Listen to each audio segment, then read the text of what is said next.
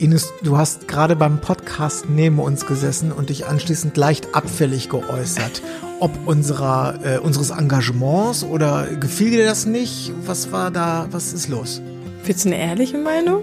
Ja, natürlich, immer. Ich bin ein bisschen müde geworden. Oh. Manuel, wie fandest du unsere, wie fandest du unsere Performance? Herausragend, wie, eigentlich wie immer. Konstant herausragend. Konstant gut. Um was ging es? Das sei jetzt gelöscht im Prinzip. Äh, Nee, wir haben über unser Business gesprochen. Über, nein, über äh, Business Jobs haben wir gesprochen. Äh, äh, Case Studies ist das, äh, der Fachterminus, glaube ich. Case Studies. Und äh, Farbproblematik haben wir besprochen und ähm, Farbprofile, Helligkeit, Dunkelheit. Wir hatten also von, von A bis Z alles. Ja, auch über G, wie gesunde Ernährung. Auch noch, stimmt. Ja. Ja. Gesunde Verdauung haben wir ausgelassen. Ja, das haben wir ausgelassen. Nächste Mal. Den Rest gibt's in der aktuellen äh, Episode des Uncle Bobcast. Ganz viel Spaß. You never feel happy. Willkommen zu einer neuen und wieder überaus grandiosen Folge des Uncle Bobcast. Wer nichts wagt, wird gerade in der Fotografie nichts gewinnen.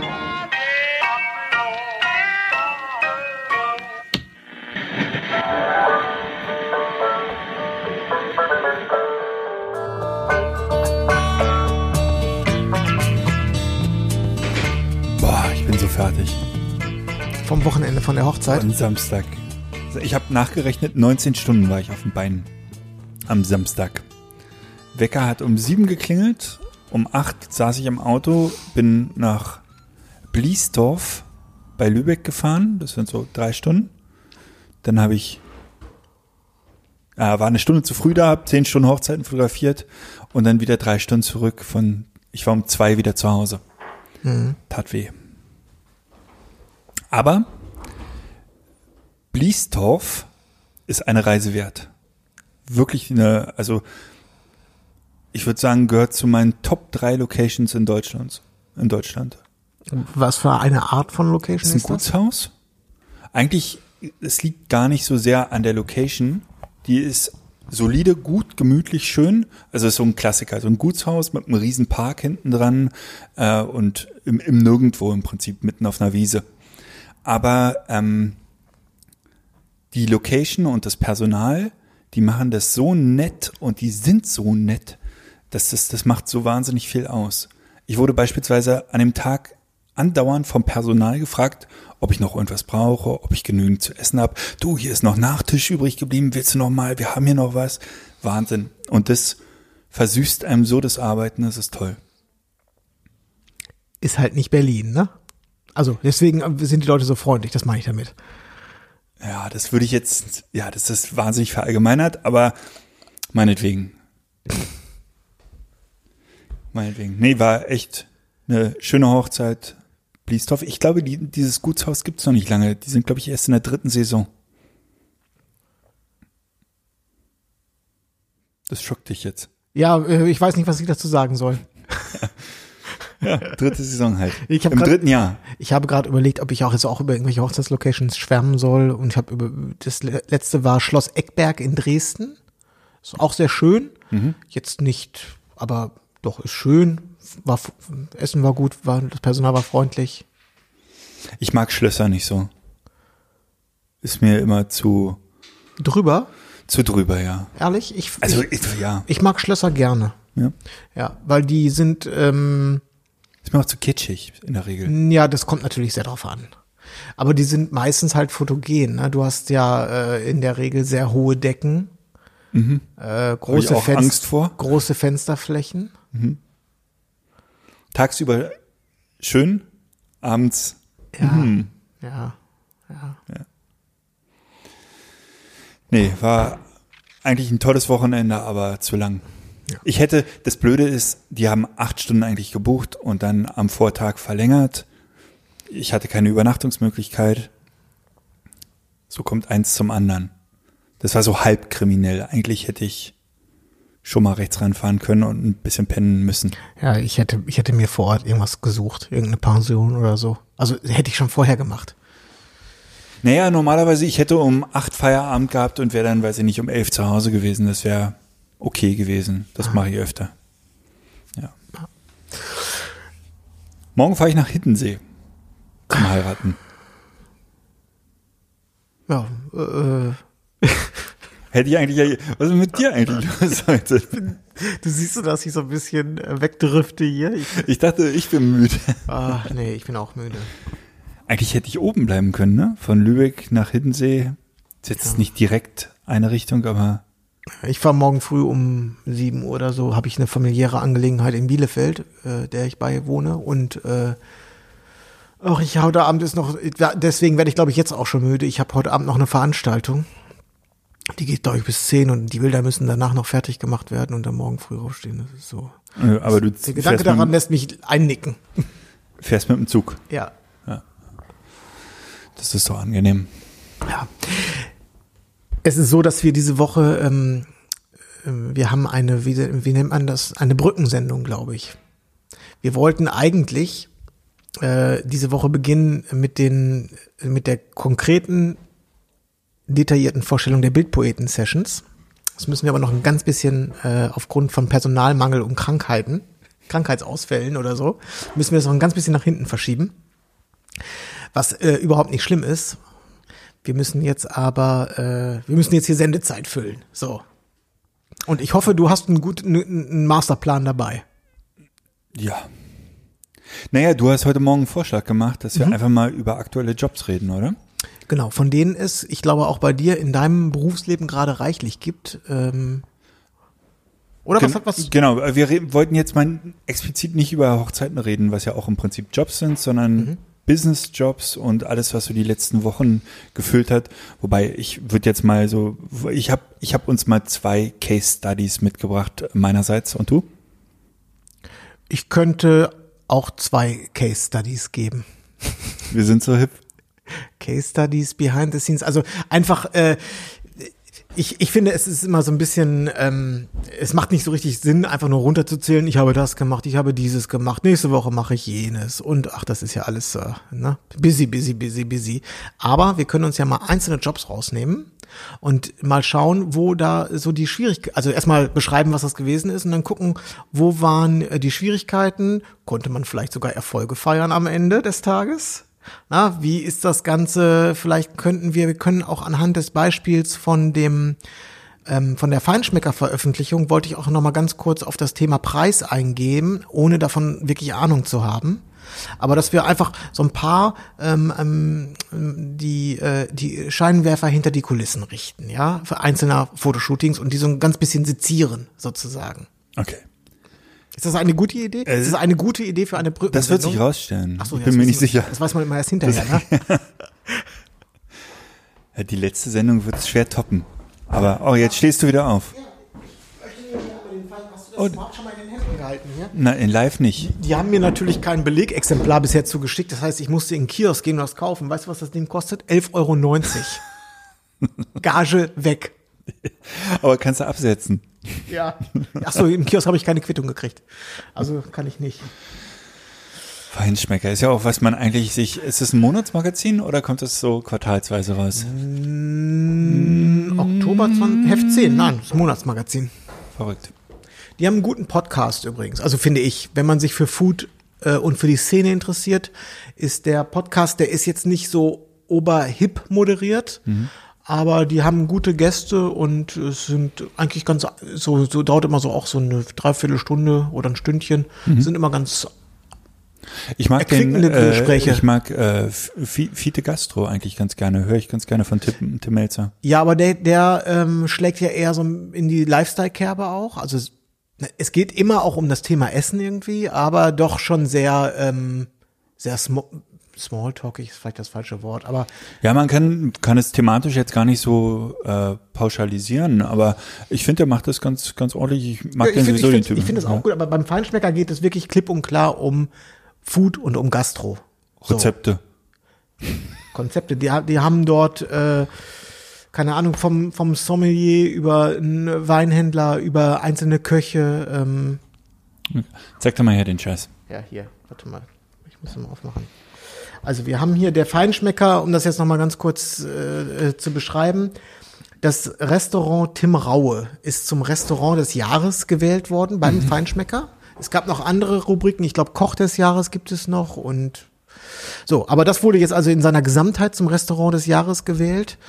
Und ähm, ich war an dem Tag da, um von äh, Marie Raue, der Ich war auch da. Äh, Chefin, jetzt lass mich doch mal, das kommt noch, äh, Fotos, neue Fotos zu machen. Ja. Weil die hatte auch irgendwelche Interviews und äh, die brauchte neues Fotomaterial.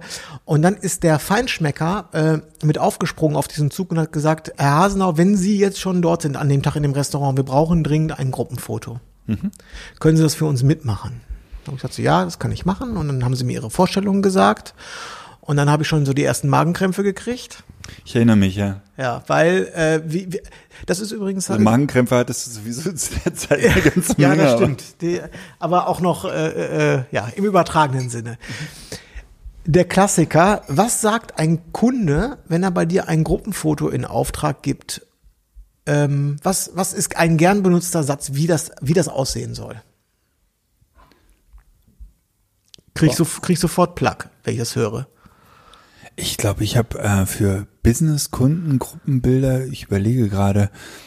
Nee, sag mal, was hat er gesagt? Muss schnell gehen. Nee, Muss Ma- geil werden. äh, erstens das und dann mal anders. Ja. Können wir mal ein Gruppenfoto machen, mal anders? Das weil, also das Problem mit mal anders ist eigentlich nicht so schlimm. Das ist ja eigentlich auch ein schöner Wunsch, das mal anders zu machen. Nur äh, meine Erfahrung ist, jedes Telefonat ist, äh, wir hätten das gerne, wir hätten gerne ein Gruppenfoto, aber mal anders. Das ist immer so. Und am Ende, das ist nämlich meine Erfahrung, nehmen sie immer das traditionelle Klassische. Ja, ja.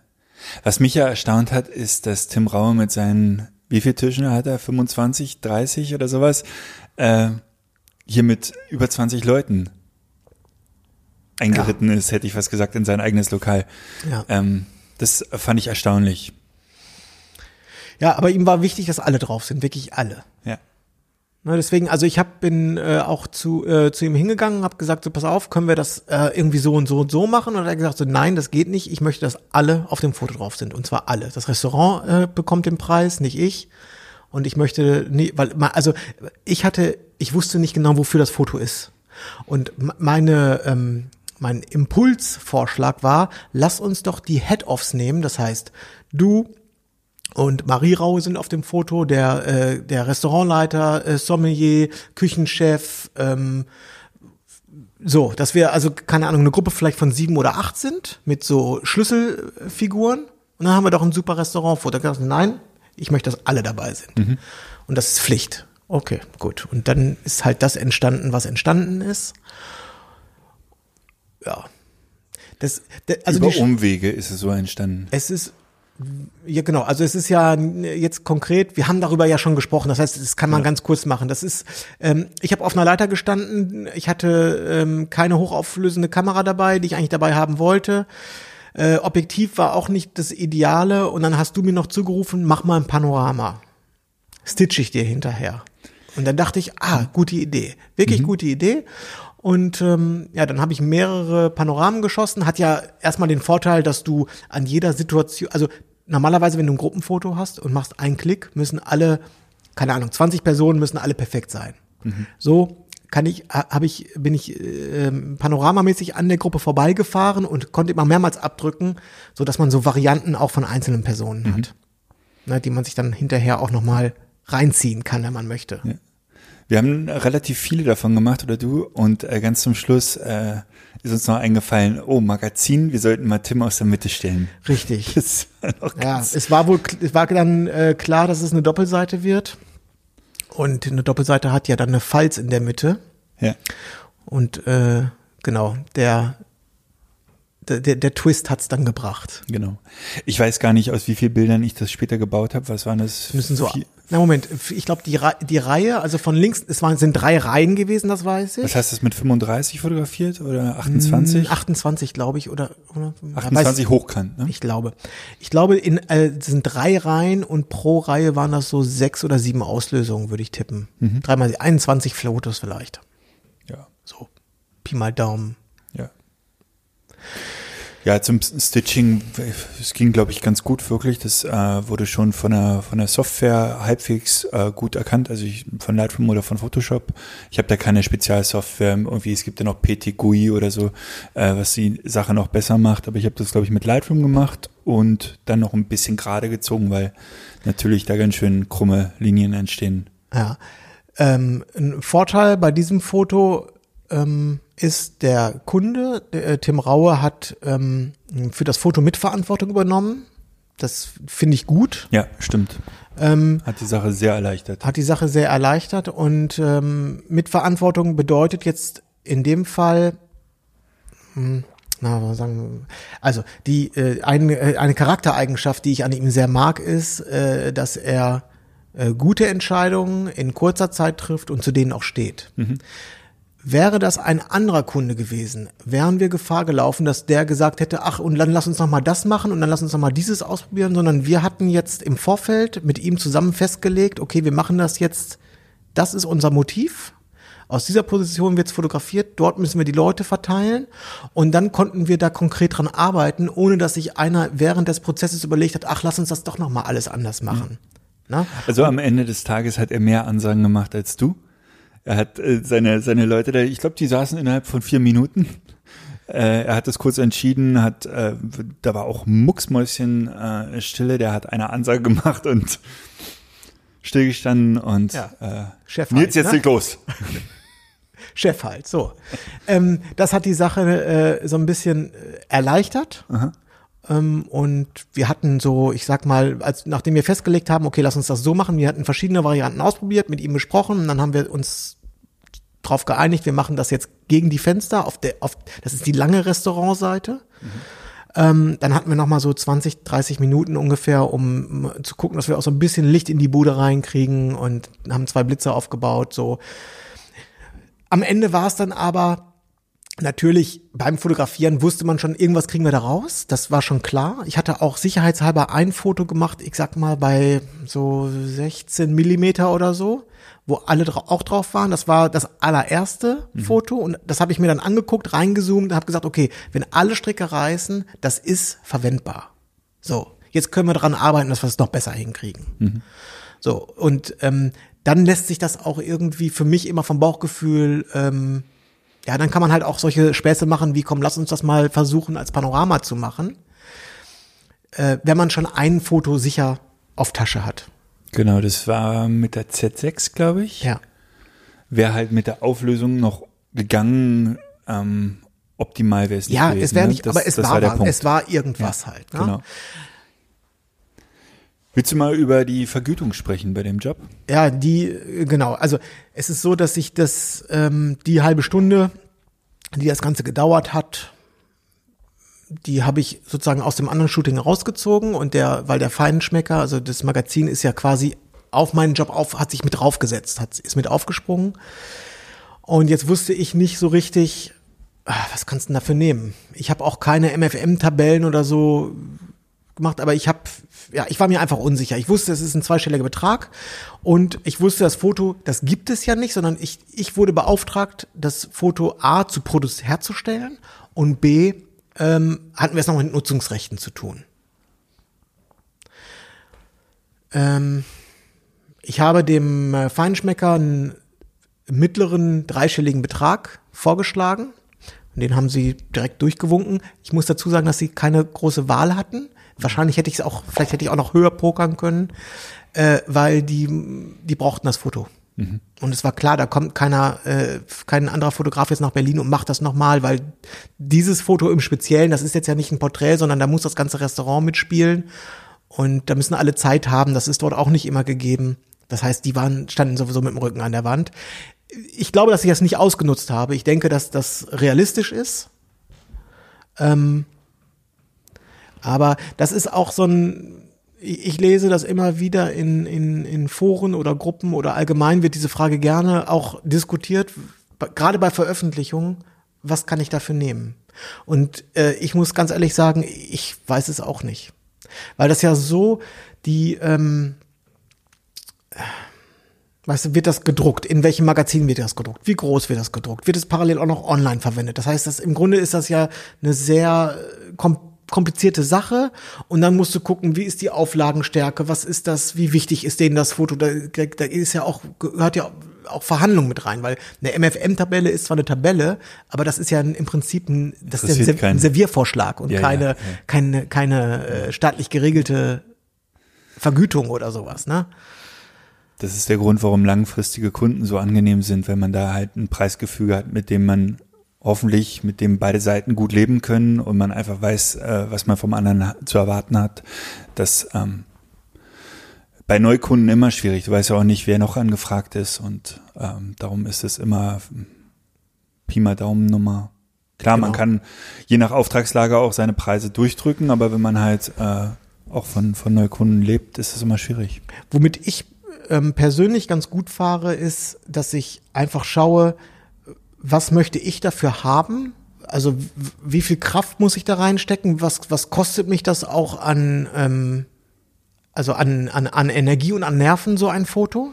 Und wie möchte ich das vergütet haben? Wo, wo sage ich, das ist jetzt ein angemessener Preis und das ist nach unten meine Schmerzgrenze. So. Und wenn ich, wenn ich das festlege und das dann sage und die nehmen das an, dann bin ich auch cool damit. Ich denke, ich glaube, bei vielen ähm, ist das Problem, das ist ja im Übrigen das Problem einer jeden Verhandlung, du weißt nicht, wie viel Luft nach oben gewesen wäre. Und das macht manche ja, glaube ich, wahnsinnig, weil sie so gerne an diese ein, an diesen einen Punkt rankommen wollen, wo der Kunde gerade noch sagt, ist in Ordnung. Was ist, wenn ich einen vierstelligen Betrag für das Foto bekommen hätte? Diese Gedanken habe ich aber nicht. Wenn ich sage, äh, ich, möchte jetzt gerne, ich sage es mal als Beispiel, ich möchte gerne äh, 500 Euro dafür haben und der Kunde sagt, ist in Ordnung, dann zahle ich das, dann sage ich, ist gut. Ich denke nicht weiter jetzt darüber nach, hätte ich da auch 1000 für kriegen können. Das, weil wenn ich das machen würde, dann würde ich Lügner. unglücklich werden. Lügner. Nein, wirklich nicht. Davon, da mache ich mich, da mache ich, das ist dann halt einfach so. So, jetzt zack, Deal drauf, gut, alles klar. Okay. Sehr gut. Nein, aber wenn du, ich glaube, Meistens geht's mir auch so. Manchmal denke ich, ja, verdammt, war ich zu günstig. Natürlich habe ich auch nach manchem Job vor allen Dingen, aber das denke ich dann immer erst nach, wenn ich die Arbeit erledigt habe, denke ich so, okay, da, da habe ich jetzt doch mehr geschwitzt, als ich Ja. vorhatte. Das, da habe ich mich. Ich glaube, bei dem Job jetzt, ähm, ja, wir waren, für, für das Bild haben wir ungefähr eine Stunde gebraucht, ne? Vielleicht so anderthalb, eine Stunde. eine Stunde, würde ich auch sagen. Ähm, ein bisschen vorher Kopf zermartert, Alternativen überlegt, die alle dann nicht passiert sind. Vielleicht nochmal eine Stunde, ja, die Retusche. Ja, ich glaube, es ist so Pi mal Daumen plus minus null gelaufen. Jetzt muss ich aber dazu sagen, das sind ähm, Aber du warst ja eh gebucht an dem genau, Tag. das war ja eingebettet Ja. in einen in einen größeren Auftrag, Genau.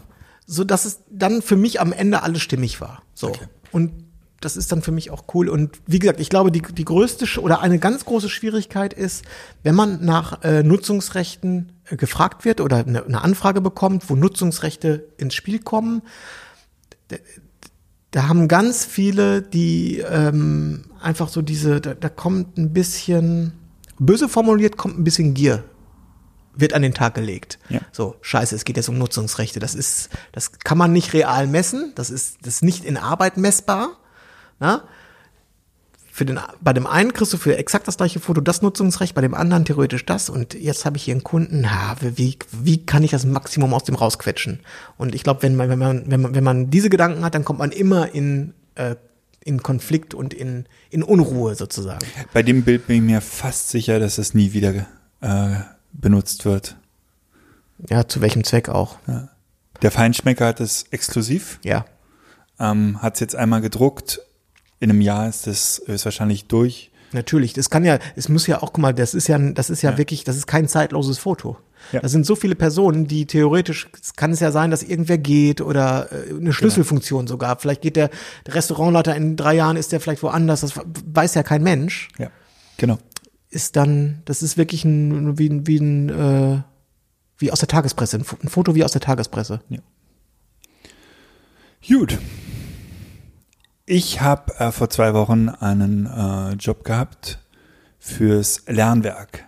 Das Lernwerk habe ich hier schon öfter erwähnt, glaube ich, ähm, begleite ich mittlerweile fotografisch seit sechs, sieben Jahren, würde ich sagen, ist äh, eine Nachhilfeschule in Berlin und Potsdam, eine hochdekorierte Nachhilfeschule, kriegt immer wieder den Preis für beste Nachhilfe äh, deutschlandweit. Und die machen das ähm, ein bisschen anders als die ganz Großen, machen das sehr individuell, machen das, das Konzept ist das Lernen, Lernen. Das heißt, es ist keine Nachhilfe in dem Sinne, sondern sie bringen den Schülern bei, wie sie selber lernen können, Lerntechniken, so dass die äh, Schüler sich selber helfen können. Und ähm, drei, viermal im Jahr fotografiere ich für die. Und ähm, ich habe jetzt gerade äh, vor zwei Wochen, das waren glaube ich so 15 Personen fotografiert. Das waren so zehn Schüler und fünf Lehrer in verschiedenen Lernsituationen. Und ich hatte einen Zeitraum von, glaube ich, knapp zwei Stunden. Und da soll ich so viel wie möglich rausziehen. Waren die für den Job freigestellt oder bist du in eine reale Situation dokumentarisch rein? Nein, die wurden nur an dem Nachmittag äh, geholt. Die hatten natürlich alle keinen Bock, die Schüler. Ähm, ich glaube, die werden bezahlt, indem sie äh, Nachhilfestunden äh, kostenlos bekommen danach. Also doppelt kein Bock. es war halt äh, immer ein bisschen das Problem, die kommen die da. Eltern werden also in anderen Worten Die Eltern bezahlt. werden so ein bisschen geködert, genau. Ja. Und ähm, genau, ich muss da relativ durchprügeln, äh, muss die einmal motivieren und muss die ähm, relativ viele Motive in kurzer Zeit probieren zu fotografieren, weil das Zeitfenster klein ist, die Räume sind da immer stark frequentiert und äh, werden gebraucht. Und darum ähm, habe ich ein relativ simples Lichtkonzept. Ich blitze tatsächlich ähnlich wie bei Raue einfach nur an die Decke mit zwei Blitzen und habe das 2470 auf der Kamera und ratter durch in, ähm, und muss die dabei immer wieder motivieren und äh, anschreien und jetzt hier und und lachen und Und, und, und, und von den Motiven her sind das. von den Motiven sind es in erster Linie, man kann es mal angucken bei lernwerk.de, das sind praktisch äh, zu 80 Prozent meine Bilder, die man da sieht, vielleicht noch mehr, ähm, sind es Lernsituationen, die ähm, die Schwierigkeit haben, dass natürlich lernende Schüler sollen sympathisch rüberkommen. hier solche Fotos äh, auf der Startseite. Ja, das ist ein sehr untypisches Bild, aber ähm, das ist auch nicht meins. Mal ein, zwei Hund liegt im Laub. Ja, das ist eine Werbeanzeige für Herbstkurse. Also Es- das Foto an der Tafel hier von Ja, das ist von mir, aber das ist ein untypisches Bild auch wieder. Man müsste mal hier auf Kurse gehen beispielsweise und dann mal ähm, Nachhilfe. Nachhilfe. Ich, das ist ja ein älteres Bild, aber sowas in der Richtung Lernsituation, wo ein Lehrer einmal im Einzelunterricht arbeitet, einmal in Gruppensituationen arbeitet. Ähm, die Schüler sollten ähm, dabei natürlich ähm, sympa nicht sympathisch, aber gut gelaunt rüberkommen, fröhlich rüberkommen, sollten trotzdem auch, das ist immer die Schwierigkeit, wenn sie nach unten gucken, sieht man nur geschlossene Augen, sollten sich gegenseitig angucken. Trotzdem brauche ich eine, eine geringe Distanz zwischen Lehrer und Schüler, weil das weißt du selber, sieht sonst scheiße aus auf den Bildern. Andererseits ist es auch eine untypische Lernsituation, dass man so Körperkontakt fast hat. Ähm, alles nicht so wahnsinnig ähm, leicht. Ähm, und ähm, ich hatte auch mal probiert, das mit besserem Licht zu machen, also tatsächlich mit, mit Schirmen oder einer Softbox oder so weiter. Und danach habe ich die Ansage bekommen, Manuel, wir brauchen die Bilder nicht ganz so perfekt, das sieht unrealistisch aus. Ähm, also der Kunde hat selber zurück ähm, wieder ein bisschen äh, gerudert und gesagt, ich möchte das natürlicher haben und genau, das ist so ein klassischer Job, eigentlich so ein bisschen äh, fast Stockfotografie. Habe ich mir ganz oft gesagt. Ich mache immer noch ein kleines Briefing für die Schüler, die müssen mehrere verschiedene Klamotten mitbringen. Am liebsten unbedruckt, was nie funktioniert. Weil ich glaube, Kinder in dem Alter haben keine unbedruckten Klamotten. Ähm, ja, und dann ist das immer ein ganz schöner Marathon und ich gehe da raus wirklich ähm, nach zwei Stunden mit über 2000 Bildern und ähm, der Kunde kriegt danach eine Galerie mit über 100 Bildern, die er verwenden kann. Ja. Ja. Und das rechnest du dann aber wahrscheinlich auch eher auf Zeit oder so, ne? Also, oder da wird doch wahrscheinlich bei, ich meine, die Fotos müssen ja sowieso exklusiv sein für den Kunden. Genau. Oder äh, wird, hantierst du da auch viel mit Nutzungsrechten? Ähm, nein, Nutzungsrechte sind gar nicht. Wie gesagt, den Kunden habe ich schon so ewig. Der ballert mich äh, jedes Jahr mit, mit mehreren Jobs äh, voll. Und ähm, ich mache tatsächlich stundenweise und Anreise, Abreise. Ja. So ein Brot- und Butter-Job. Ja. Könnte ich, glaube ich, wenn ich nachts geweckt werde. Was würdest du schätzen, wie viele Jobs im Durchschnitt machst du während der Woche ungefähr?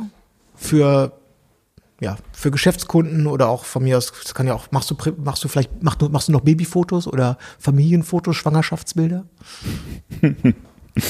Äh, äh, Familienbilder mache ich relativ häufig im Vergleich. Also das sind so im Jahr vier, fünf Jobs. Also auch nicht so wahnsinnig viel, aber kommt schon vor. Mache ich auch ganz gerne, ehrlich gesagt. So äh, kleine Familien oder so finde ich ganz gut. Schwangerschaftsbilder habe ich aufgehört. Das habe ich einmal gemacht. Das ist nicht meins. Macht mir keinen Spaß. Bin wahnsinnig schlecht drin. Äh, äh, nee. Ähm, ist auch nicht meine Ästhetik, also ma mag ich gar nicht so sehr. Und ich glaube, man kann nur Sachen fotografieren, die man irgendwie mag. Ähm, wie war die Frage? Wie viele insgesamt? So du, durchschnittlich. Äh, Durchschnittlich würde ich sagen, äh, sind es an Business-Jobs einer pro Woche, würde ich sagen. Also so, dass ich so vier bis sechs im Monat habe, sowas im Dreh. ja. Gar nicht so viel. Denkst du, dass das äh, neben deinen Wochenendjobs, äh, die ja mit Hochzeiten belegt sind, dass es notwendig ist, um davon leben zu können? Ja. N- Nein. Ich habe ja noch die Stockfotografie, äh, darum ist es nicht Ach, okay, wichtig. die, du bist, ja, du, immer bist du ein Sonderfall. Diese, genau, diese, Ach. diese Dreiteilung. Also es sind Ja. wirklich Hochzeiten, Stockfotografie und Business und Business ist der kleinste Teil. Der macht bei mir wirklich nicht viel aus. Das sind dann im Jahr, weiß ich nicht, 20, 30.000 oder sowas. Okay. Wobei diese Business-Jobs halt auch in erster Linie von der Agentur kommen. Bei mir. Ja gut, wo die herkommen, Genau. Ja. ist dann ja in dem Fall unerheblich, aber ja. Die gehören halt so ein bisschen zum Leistungsangebot der, der Agentur und ähm, darum kann ich sie mir auch schwer aussuchen. Die, die kommen halt und dann müssen die auch abgearbeitet werden und äh, da ich der einzige Fotograf in der Agentur bin, kriege ich die auf den Tisch. Mhm. Ist auch nicht immer schön. genau, Ja. das war mein Lernwerkjob. Mache ich übrigens immer noch äh, lustigerweise mit kleinen Systemblitzen. spricht ja grundsätzlich auch nichts äh, dagegen. Ich habe, und da kämen wir jetzt zu meinem nächsten Job, äh, sehr viel den Profoto B10 im Einsatz. Und das Ding finde ich richtig gut. Da hatte ich ja mir- schon mal erwähnt. Ja, ja, da fällt mir ein, am 18., sprich übermorgen, kommt irgendwas Neues von Profoto. Die machen so eine Mhm. Mystery-Werbung gerade, was die Welt verändern soll. Aha, mal wieder. Der, äh, das Tolle bei dem äh, Profoto B10 ist, dass der auch wirklich, dafür, dass das ein Akkublitz ist, eine, ähm, wenn du schnell fotografierst, kaum Ausfälle hat. Also Ausfälle im Sinne von, äh, wie nennt sich das so, Recycling Time. Der ist ziemlich, wirklich sehr, sehr schnell wieder am Start. Also der hat, wie, wie nennt sich, also man würde sagen, der hat Power. So. Nach oben begrenzt mit 500 Wattsekunden, das ist jetzt nicht so die Welt, aber so viel braucht man meistens auch nicht. Ich habe es noch nie benutzt, so viel äh, Leistung, aber der ist halt wirklich schnell wieder am Start und du kannst, wenn du Situationen, äh, Momente einfangen möchtest, kannst du wirklich auch klack, klack, klack, klack mal fotografieren und der ist halt immer da. Finde ich gut. Okay. Ja. Äh, ich sitze gerade mittendrin in einer kleinen Kampagne für einen Kunden. Ähm, das sind äh, verschiedene Einzelshootings on Location äh, bei Rechtsanwälten. Klingt einem Traumjob.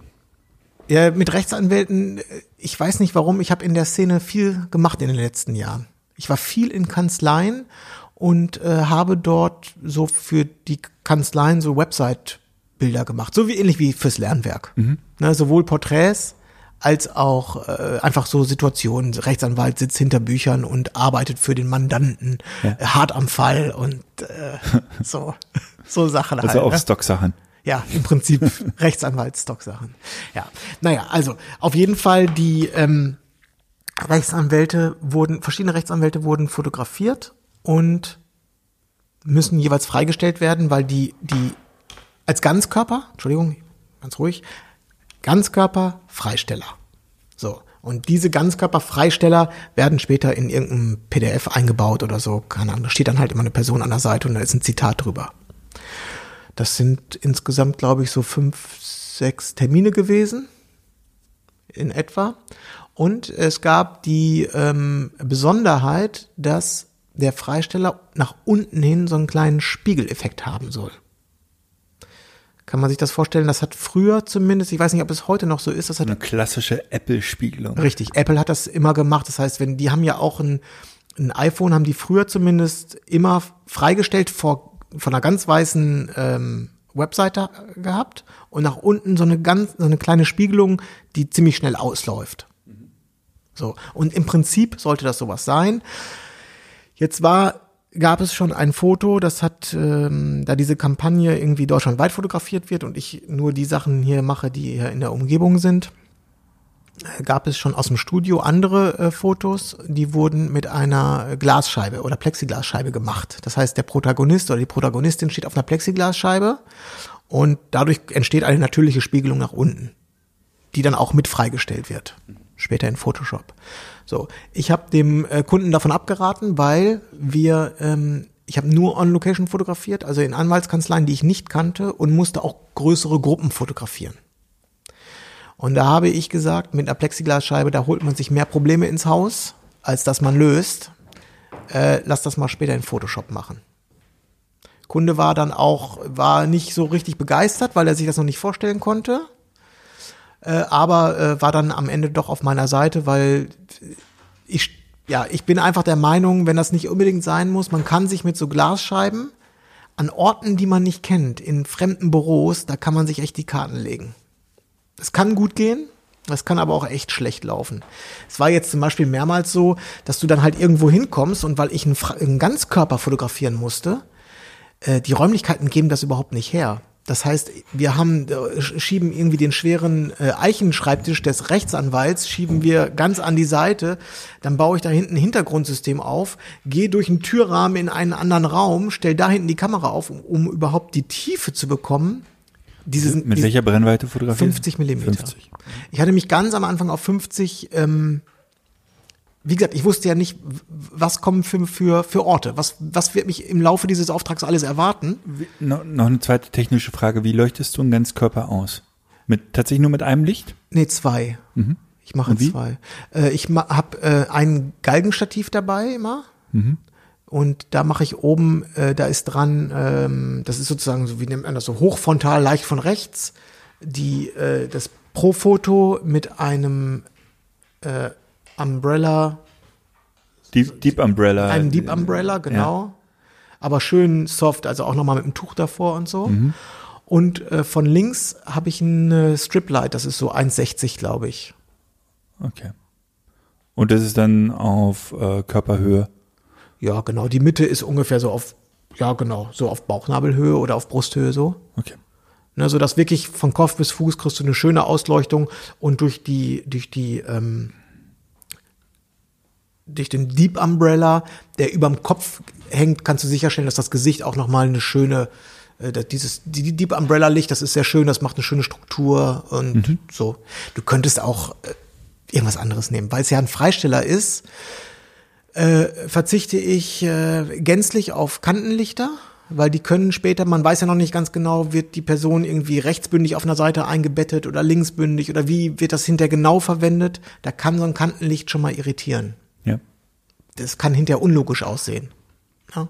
Deswegen wirklich eine sehr eher eine flache Ausleuchtung, Ja. wirklich von vorne ganz platt Licht drauf. Ja, und für ein Kantenlicht bräuchtest du ja nochmal andere Räume. Da müsstest du ja nach hinten auch Ja, noch viel mehr genau. Platz haben. Denn So, naja, also die Brennweite 35 hatte ich ein bisschen Schiss vor, dachte ich so, ha, das kann auch, das zerrt ja schon. ja. 85 ist mir zu lang, da dachte ich, das sieht zwar gut aus, aber äh, wer weiß, was ich für Räumlichkeiten habe. Und ich möchte auch nicht bei dem einen Mal 35, bei dem anderen Mal 85, sondern ich möchte durchgängig immer, dass es immer gleich aussieht. ja. Ja. Deswegen habe ich es mit 50 Millimeter fotografiert.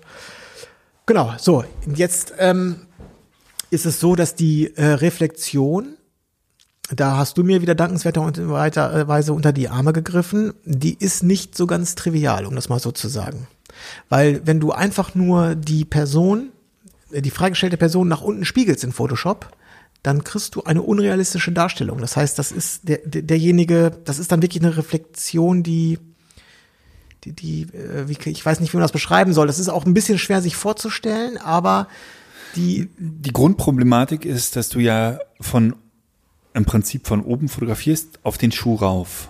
Und ähm, die Reflexion, in der Reflexion dürftest du eigentlich nicht die Oberseite des Schuhs sehen.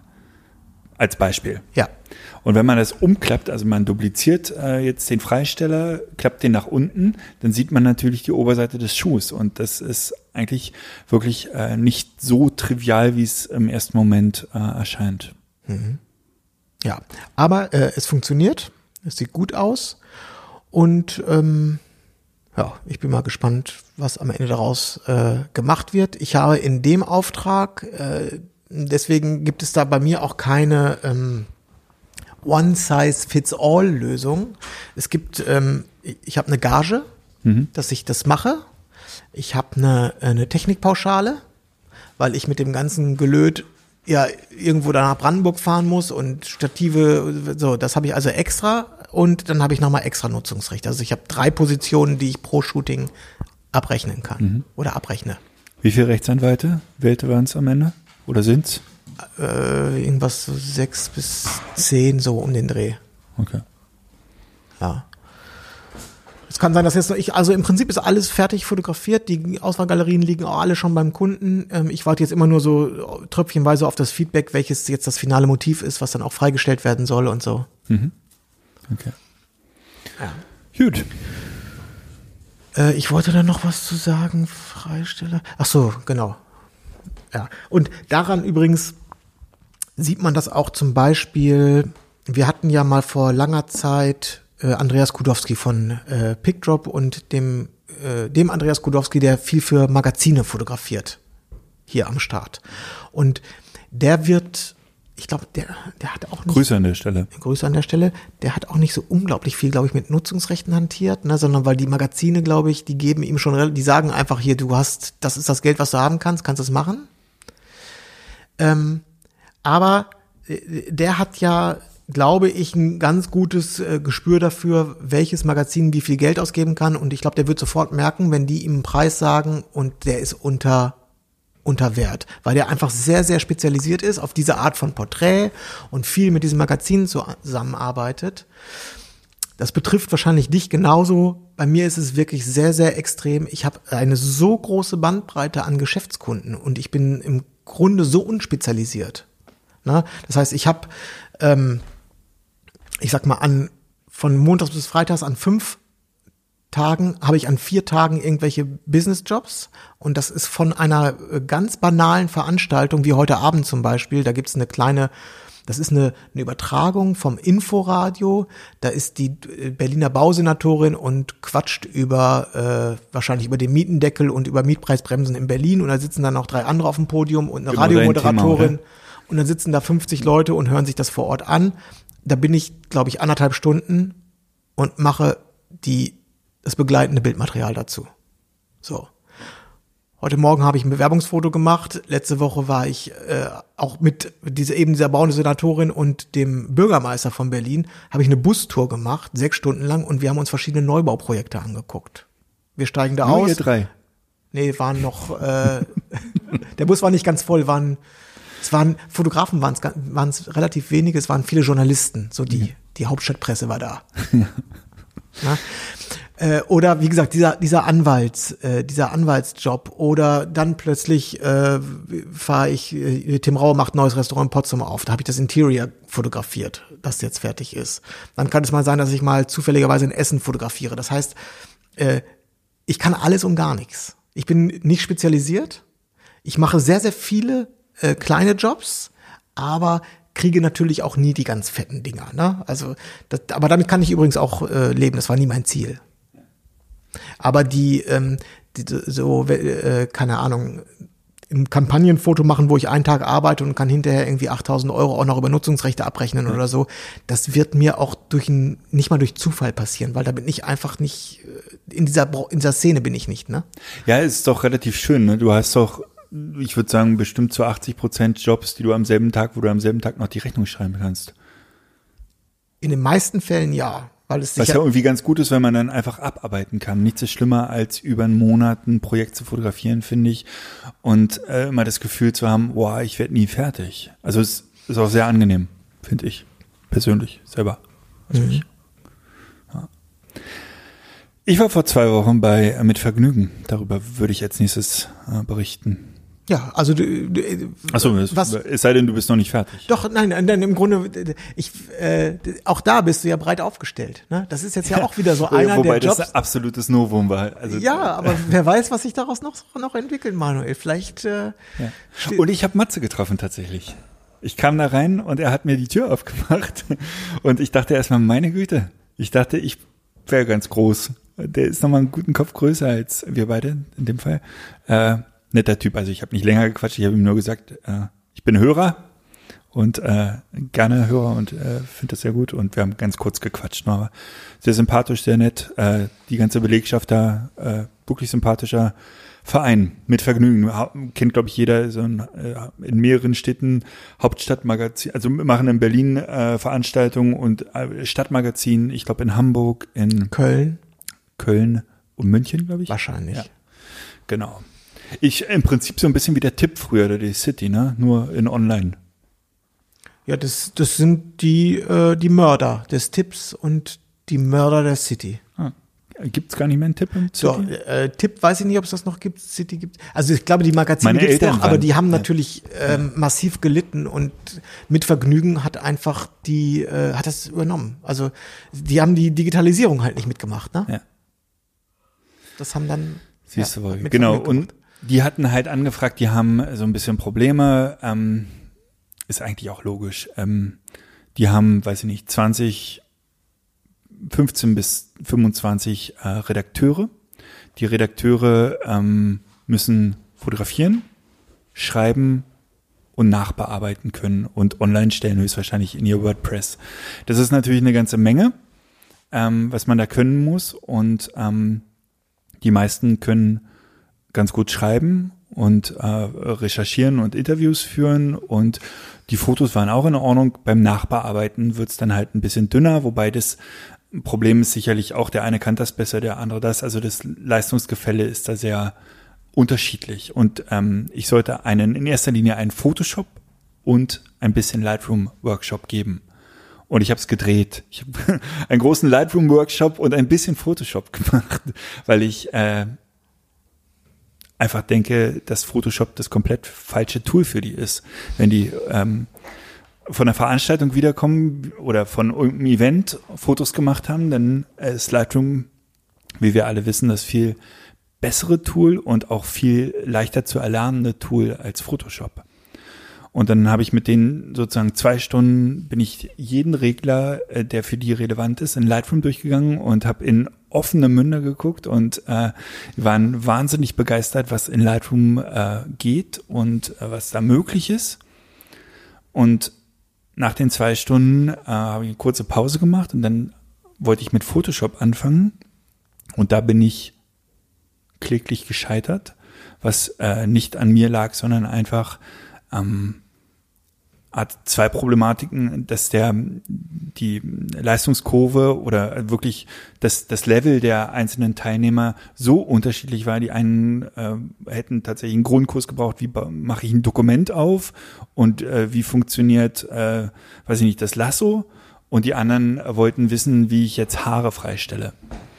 Und ähm, das war tatsächlich, äh, wir haben dann nach einer halben Stunde gemerkt, das führt hier, das funktioniert nicht. Ähm, und haben dann noch ein bisschen Lightroom vertieft. Und das war mein Workshop bei Mit Vergnügen über in erster Linie Lightroom. Ähm, war spannend. Ich war danach heiser nach, nach den drei Stunden. Ähm, aber die waren sehr begeistert und ich mache jetzt noch für die tatsächlich einen Style Guide, wo ich den ähm, nochmal Farben definiere. Die haben so ein sehr markantes Gelb, ähm, aber keiner weiß eigentlich, welches Gelb das ist. Und das ist, gibt's in ganz vielen. Aber, aber das muss man, die, das Gelb ist doch auf der Webseite. Das kann man doch eigentlich mit dem Picker kurz ziehen, oder? Ah, super, du gehörst auch zu der Klientel.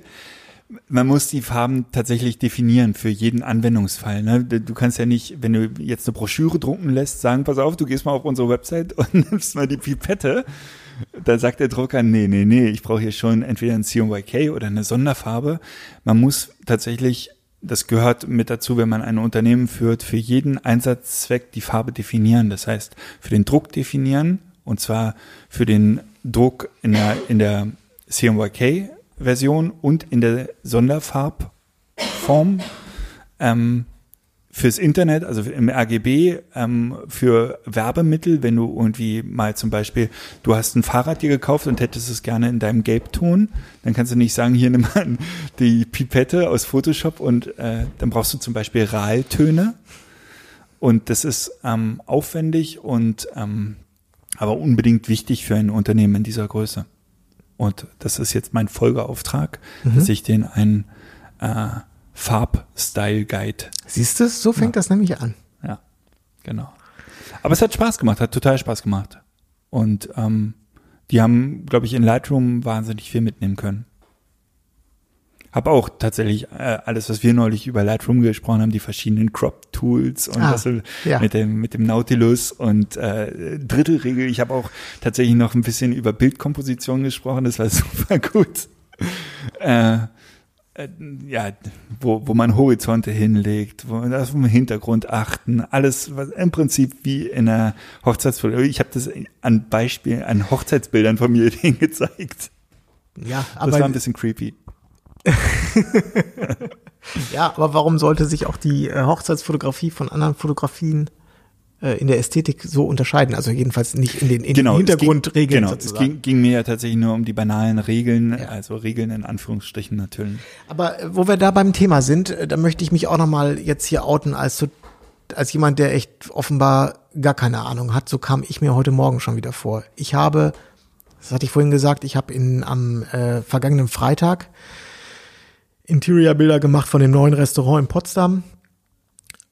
Wa- Was das äh, eröffnet jetzt Ende September, glaube ich. Und ähm, die Handwerker Von Tim meinst du jetzt? ja genau Tim, äh, Tim Raue und ähm, ja sag schon äh, Günni. Günther Jauch, genau. Das ist die, das Haus von Günther Jauch. Da ist das reingebaut worden. Der hat das äh, erworben und äh, ist äh, unglaublich schön. Also wirklich das, also das Interior Design, die Innenarchitektur, das, also das ist Wahnsinn, was dort gemacht wurde. Das ist äh, Denkmal, das ist also ist eine alte Stadtvilla direkt am Heiligensee, äh, denkmalgeschützt äh, saniert worden. Ähm, In der schönen Nachbarschaft von äh, wie heißt der AfD-Heinzel da? Gauland. Ein Gauland. Ja, okay, aber da Zauberhaft. wohnt, du, in der Straße, das ist die, die Villa Kellermann, das ist die Manganstraße in äh, Potsdam, da wohnt, glaube ich, nicht ein Potsdamer. Ja. Da wohnt, da, da, also das, diese Straße, das ist, das wirkt wie eine Hollywood-Kulisse. Das, das ist so, das ist Wahnsinn, was da für Häuser stehen. Naja, lange Rede, kurzer Sinn. Wie, es geht jetzt um etwa, also ich habe jetzt ja in dem Fall ähm, Interior, ich habe keine Hauttöne, sondern ich habe, äh, da steht ein Sofa zum Beispiel, im Hintergrund ist ein Bücherregal, ich habe ähm, f- verschiedene ähm, Farben, Strukturen und nichts, was so zentral, deswegen meine ich Haut, wie ein Gesicht zum Beispiel im, im Mittelpunkt steht.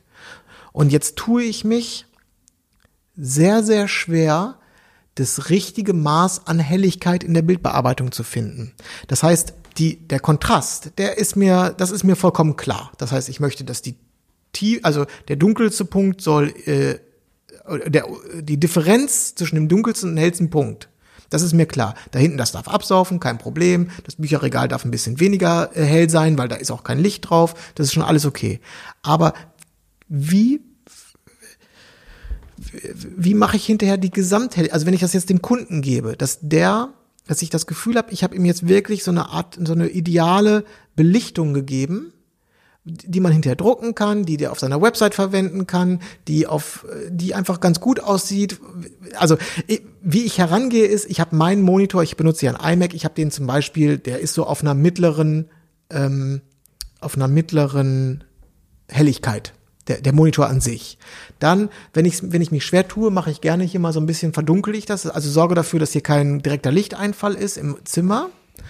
Und dann dachte ich am Freitagabend, ich hab's wirklich, ist gut, Bilder sehen bei mir gut aus, ist alles cool.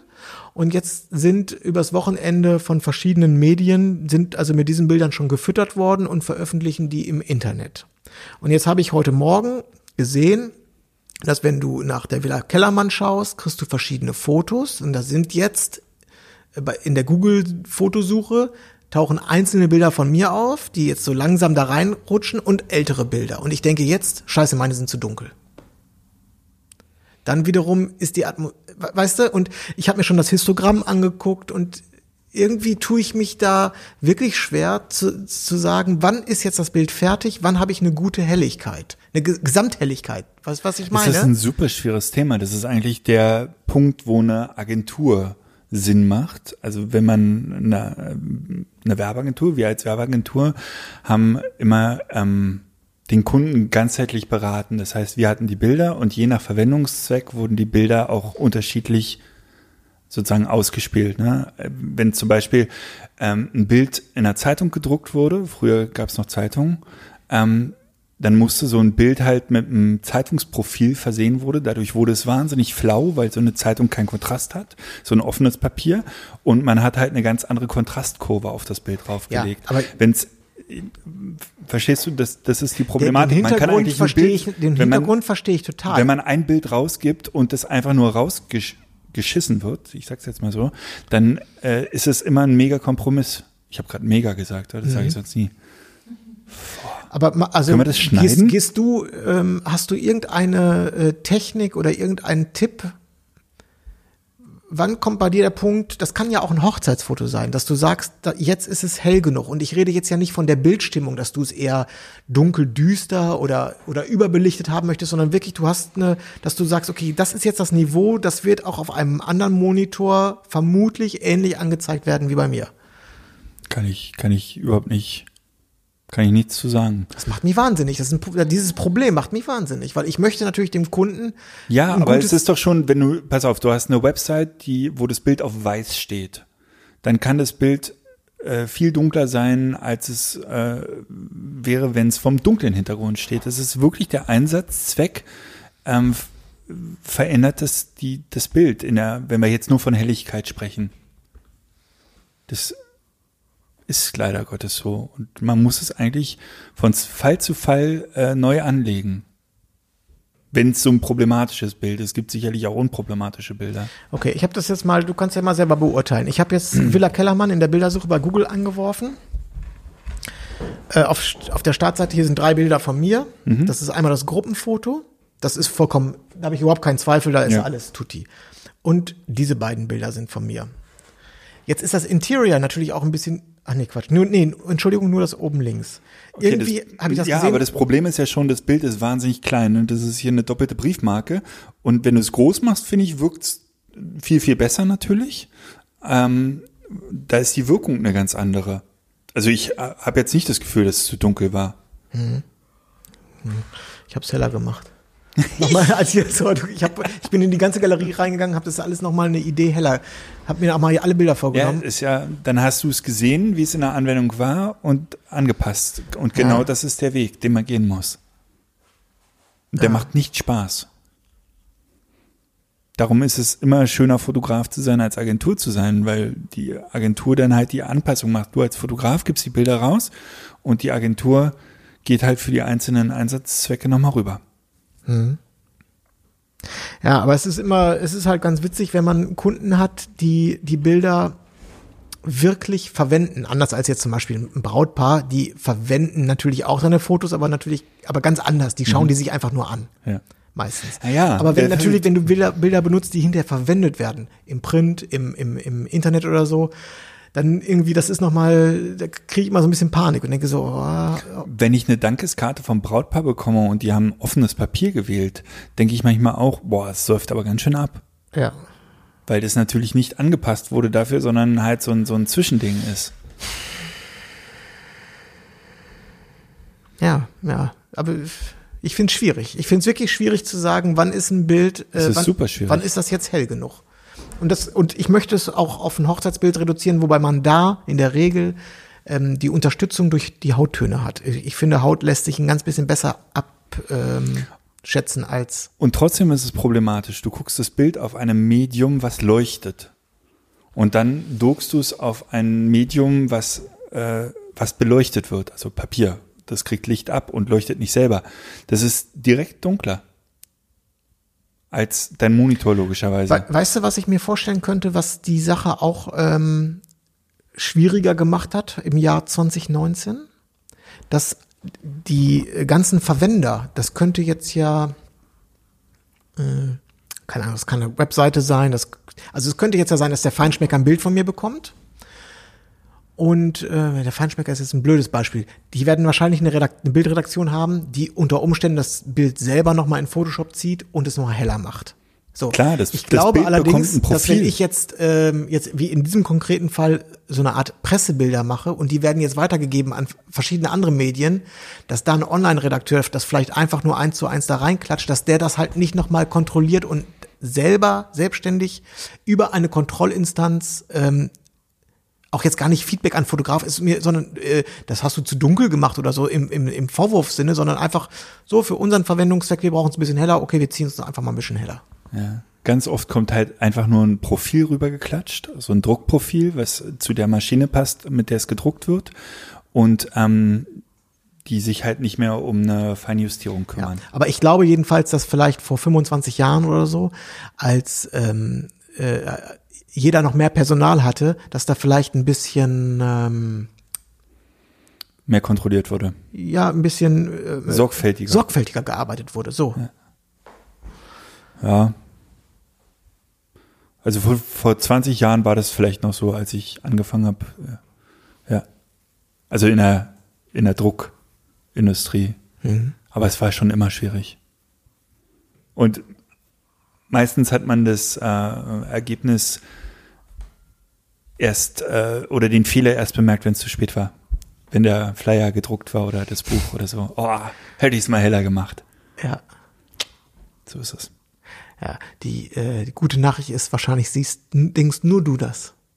Und niemand, der den Flyer später in den Hä- Händen hält. Ich hatte auch schon Kunden, die gesagt haben, so ganz schön dunkel. Finden Sie? Nee. Das Das soll sieht so. doch super. Das muss so. Ja, das ist ja klar. Ich hatte übrigens, ähm, um das Thema zu wechseln, äh, in der letzten Woche äh, nicht nur Gronemeyer-Wochen, sondern auch Grönemeyer-Wochen. Ich war mit der ganzen Familie bei Herbert in der Waldbühne. Großartig. Ähm, ich glaube, ich habe den zum vierten oder fünften Mal live gesehen. 15.000 anderen Rentnern.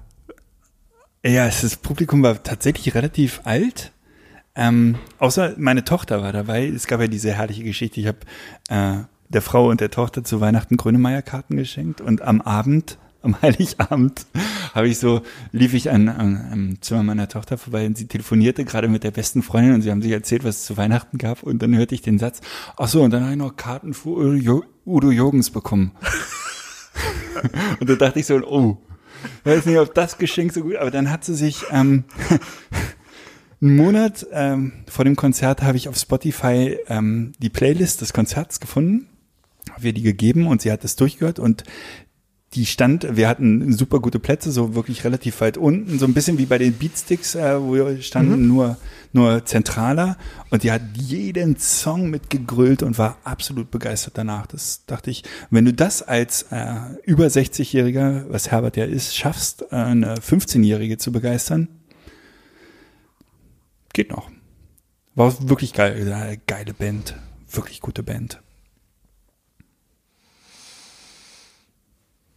Ja, wollte ich nur. Ja, nein, es ist schön. Ich wäre da ja auch gerne hingegangen, Kronemeyer-Wochen. Grüne. weil die Waldbühne ja äh, immer ein Erlebnis ist. Ja, herrlich, herrlich. Ich habe noch einen, äh, einen Podcast-Tipp. Oh, ja, dann mal los. Äh, der neue äh, Alles, heißt der Alles ist gesagt oder Alles gesagt? Vom Zeit Alles Online? gesagt. Alles gesagt? Mit äh, Basscast. Ja, da könnte ich dir jetzt auch noch was zu erzählen. Hast du ihn gehört? Ja, klar. Aber was sagst du? Ich habe hier, ich hab hier Nüsse auf dem Schreibtisch stehen.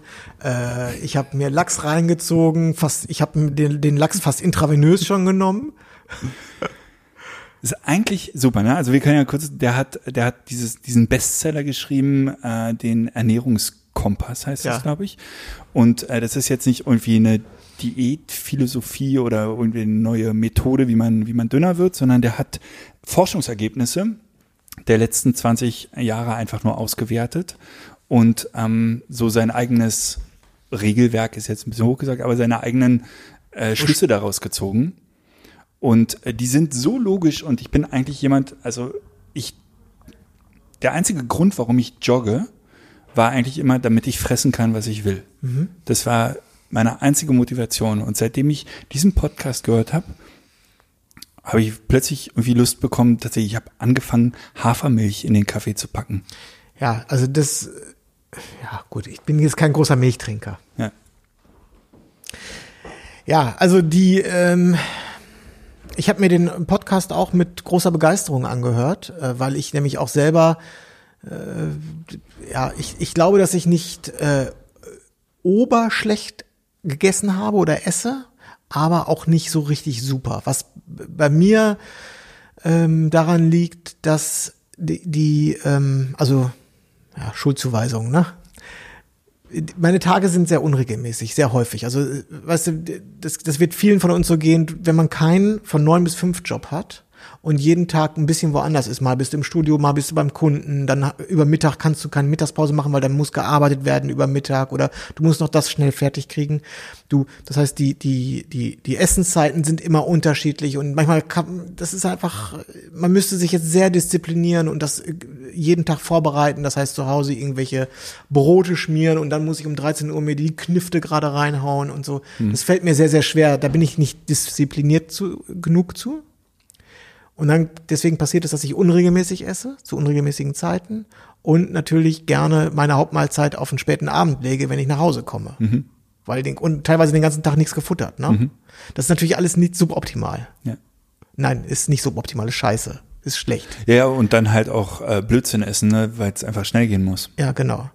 So, und ähm, warum habe ich das jetzt erzählt? So, ich habe mir mit Begeisterung jetzt also diesen Podcast angehört und gedacht, ja, stimmt, das, der hat total recht in dem und dem Punkt. Und die, die Schlussfolgerung, die er daraus zieht und die Konsequenz, die es für mich bedeutet, die ist ja gar nicht schlimm. Genau. Ja. Ich muss, ich muss einfach nur vielleicht anstatt, wenn man, weiß ich nicht, es gibt einfach gute Alternativen zu manchen Dingen. Genau. Und ähm, er hat, was mich besonders gefreut hat, äh, er hat gesagt, dass ein, zwei Gläser Wein am Abend sogar erwünscht sind. Nicht nur, also ich hatte ja befürchtet, oh Gott, jetzt geht es gleich um das Thema Wein und Alkohol. Oh, bestimmt alles verboten. Kalorien, ist, das ist ja purer Zucker da drin und so. Nein, es ist erwünscht. Sogar angeraten Was ich total eigentlich. faszinierend fand, ist auch die Theorie über Saft. Ne, dass das äh, jetzt so mehr als ein Glas Saft am Tag totaler Quatsch ist. Und, und eher kontraproduktiv ist, weil der Körper das überhaupt nicht aufnehmen kann, dass viel zu schnell getrunken wird. Und ich habe die Hälfte schon wieder vergessen, ich habe abgespeichert, Saft ist Quatsch. Also, ja. Ja, Saft äh, hat äh, halt unglaublich viel Zucker. Das ist das Problem. Und Genau. es hilft dir nicht, weil du, weil, weil, weil in einem Glas Apfelsaft sind halt so viele Äpfel drin. ja, und die wichtigsten Sachen aus dem Apfel fehlen. Ne? ja, Nährstoffe. Genau. Die, oder beziehungsweise die Ballaststoffe. Ballaststoffe aus der Schale und so weiter. Ja. Ja. Und die Milchtheorie, ne, dass das halt eigentlich ein äh, Wachstumshormone drin sind und ab ich war ja immer so stolz, dass ich Milch vertrage als Erwachsener. Ich, da äh, gibt ja diese Theorie, dass äh, jeder Laktose intolerant ist und ich so nö, null Probleme. Aber das, ähm, dass ich nicht mehr wachse und dann in dem Fall nur noch der Krebs wächst, ist so offensichtlich logisch, dass ich angefangen habe, sofort Hafermilch ja. Scheiße teuer ist die Hafermilch übrigens. Also ich bin jetzt nicht so ein, wie gesagt, nicht so ein großer Milchtrinker, aber ähm, äh, Molkereiprodukte äh, liebe ich über alles. Also äh, Käse, Joghurt und so weiter. Und da, mh, zumindest meine ich das mal während meiner Asientrips ähm, erfahren zu haben, dass es bei äh, das Asiaten also wir sind eine Mutation, dass wir im, im Erwachsenenalter Milch vertragen, ist im Grunde eine Mutation. Also Nicht normal. Und äh, die meisten Asiaten sind, vertragen das nicht Milch. Das ist der Normalfall auch. So soll es auch eigentlich sein. Äh, Das heißt aber nicht, dass die zum Beispiel keinen Käse essen können oder so, ne? sondern die, also die haben so ein bisschen Problem, wenn die mal einen Liter Milch runterstürzen. Das machen die eigentlich auch nicht. Aber die können schon auch einen Käse essen oder, oder sowas. Das ist jetzt ähm, nicht so problematisch. Machen die wiederum aus anderen Gründen häufig nicht, weil das halt bei denen nicht so angesagt ist und äh, ja, aber du musst jetzt, also man, das ist auch die gute Nachricht für mich, man muss jetzt nicht auf Käse und so verzichten. Genau. Und äh, super Nachricht ist auch, dass Kaffee gesund ist. Ja. Hat mich auch sehr gefreut. Ja. Seitdem trinke ich so viel Kaffeebier. Und ich habe angefangen, Leinsamen zu essen. Das ist ein bisschen gewöhnungsbedürftig, aber kriegt man auch runter. Weil ich ja nicht so gerne Fisch esse und den Leinsamen ist, glaube ich, Ja, Fisch esse Omega-3 ich auch. gerne. Aber äh, also auch da ist äh, Fisch schwierig, ne? Müsstest immer den Wildlachs und nicht den Geräucherten Lachs. Ja, Ja. der Zuchtlachs ist Blödsinn. Also sehr zu empfehlen, den Podcast und auch, äh, ich habe mir das äh, Hörbuch äh, runtergeladen. Ich glaube, der Ernährungskompass. Wobei ich nicht weiß, ob das als Hörbuch so wahnsinnig clever ist. Ich glaube, man kann das Buch äh, besser sich äh, gedruckt holen und dann ein bisschen was markieren und an, an Rand schreiben und so. Aber ich hatte noch Guthaben bei Audible. Ja. Ja, aber es ist wirklich ganz erfrischend, das zu hören, weil das mit der Ernährung, das ist ja wirklich so ein Kreuz, ne? Also, weil im Grunde ist ja äh, in, in der Zivilisation ist eigentlich schon alles außer Rand und Band und alles, alles aus dem, aus dem Ruder, ne? Weil früher war es ja so, denke ich, also das habe ich schon immer gedacht, früher war halt Nahrungsbeschaffung, das war das Top-Thema Nummer eins. Du stehst, jeden Abend in den Nachrichten. ja, du stehst morgens auf und denkst so, äh, meine Aufgabe ist heute, was zu essen zu beschaffen. Ja. Für alle. Lass mal sammeln gehen. Sammeln, ja. Und das, und der Mensch ist ja ähm, nicht, ja, ein Sammler, auch nicht nur ein Jäger, sondern auch ein Sammler. Und wenn du natürlich heute ähm, alle drei Meter einen Spätkauf, einen Supermarkt und sonst was vor der Nase hast, das kann nicht gut gehen eigentlich. Ja. Also Joggen und Basscast. Bass, Basscast. Holländer. Okay. Sehr schön. Ich werde mich bemühen. Dann äh, freue ich mich auf nächste Woche. Wir sprechen uns im Idealfall nächste Woche. Super. Bis dahin. Bis dann. Ciao. Ciao. Buenos tardes, amigo. Hola, my good friend. Cinco de Mayo's on Tuesday. And I hoped we'd see each other again.